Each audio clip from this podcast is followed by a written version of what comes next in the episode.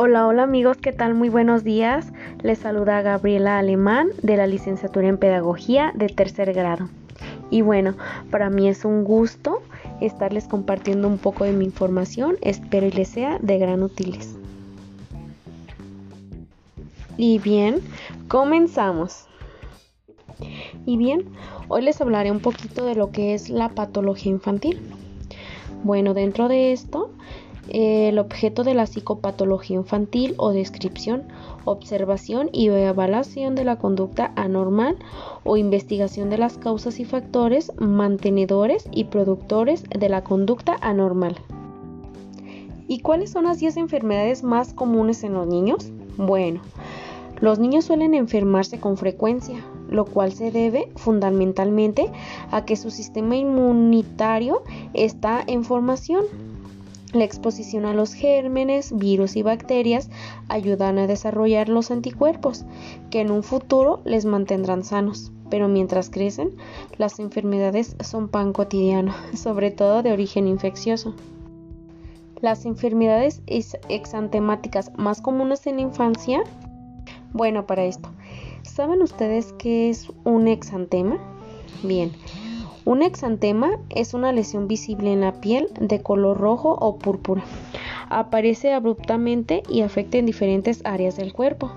Generalmente es producida por un virus y puede ser en distintos grados de viralidad. Se presentan con mayor frecuencia durante la infancia. Y bien, esto se trata de trastornos que, aunque también pueden afectar a los adultos, son más comunes en los niños. Su nombre se debe a que suelen manifestarse a través de un exantema, es decir, como ya lo mencionaba, provoca erupciones en la piel, casi siempre de color rojizo, que aparecen de forma súbita. Y bien, ahora les mencionaré algunos tipos de enfermedades que entran dentro de esta área. Varicela. Esta enfermedad está causada por el virus varicela zoster, que pertenece a la familia de los herpes. Se caracteriza por la aparición de vesículas que en un primer momento están llenas de un líquido claro, pero después adquiere un color amarillento. Al cabo de unos días, las vesículas se rompen y se desarrolla una costra. Suelen aparecer en la cabeza y el tronco y provocan prurito y en algunos casos fiebre alta creo ya todos a esta altura, pues ya hemos padecido de esta molestosa enfermedad, ¿verdad? Más que nada por la comezón, por la comezón que nos provoca. Aparentemente es una, es una enfermedad que debería de habernos, de habernos dado en la infancia, aunque en algunos casos pues todavía se presenta en la edad adulta. Bueno, y seguimos. Eritema infeccioso. Esta patología está provocada por un virus de la familia de los parvovirus y se contagia fundamentalmente a través de las secreciones respiratorias. Se manifiesta a través de un enrojecimiento de la piel que inicia en la cara, generalmente en ambas mejillas, y después se extiende a las nalgas.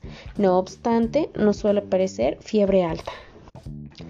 Sarampión. Esta enfermedad está causada por un virus de la familia de los paramixovirus y suele aparecer en la parte interior de la boca, las mejillas y el paladar. Más tarde, en cuestión de unos tres días, se extiende a la cara y el cuello. Entonces aparecen las típicas lesiones pápulas rojas y levantadas que producen prurito. También se puede provocar tos, fiebre y dolor muscular. Rubeola.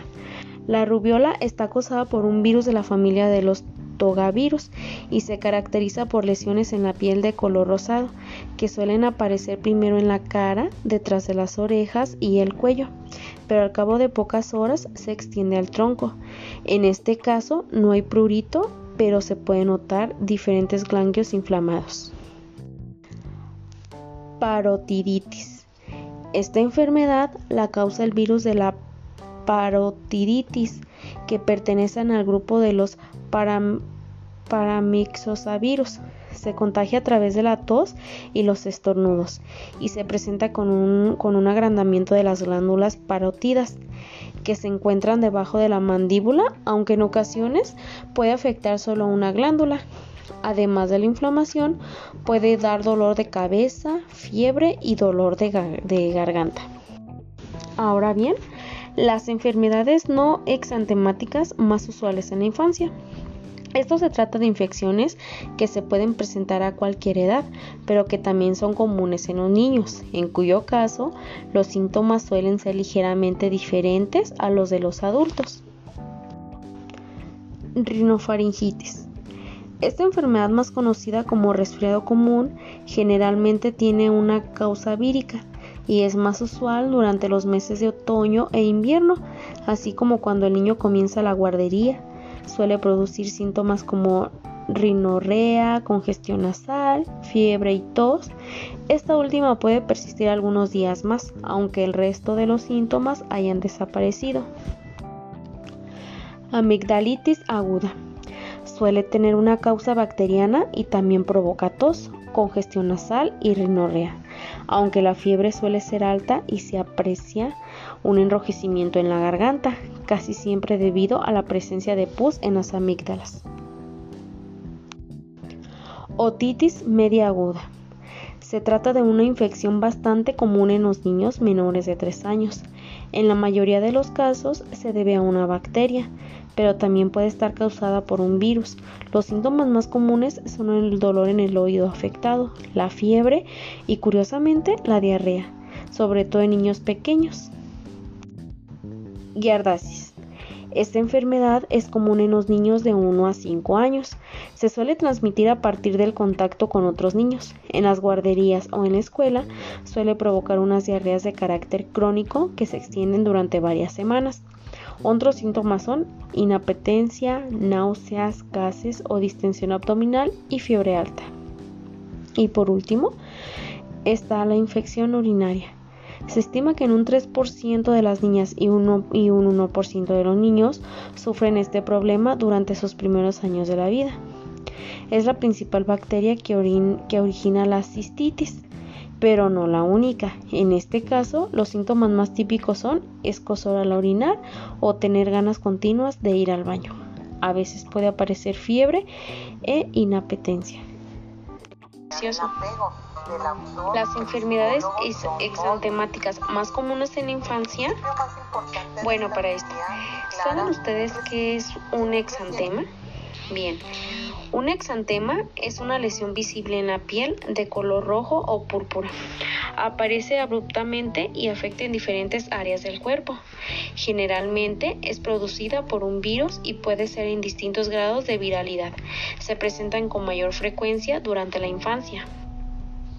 Y bien, esto se trata de trastornos que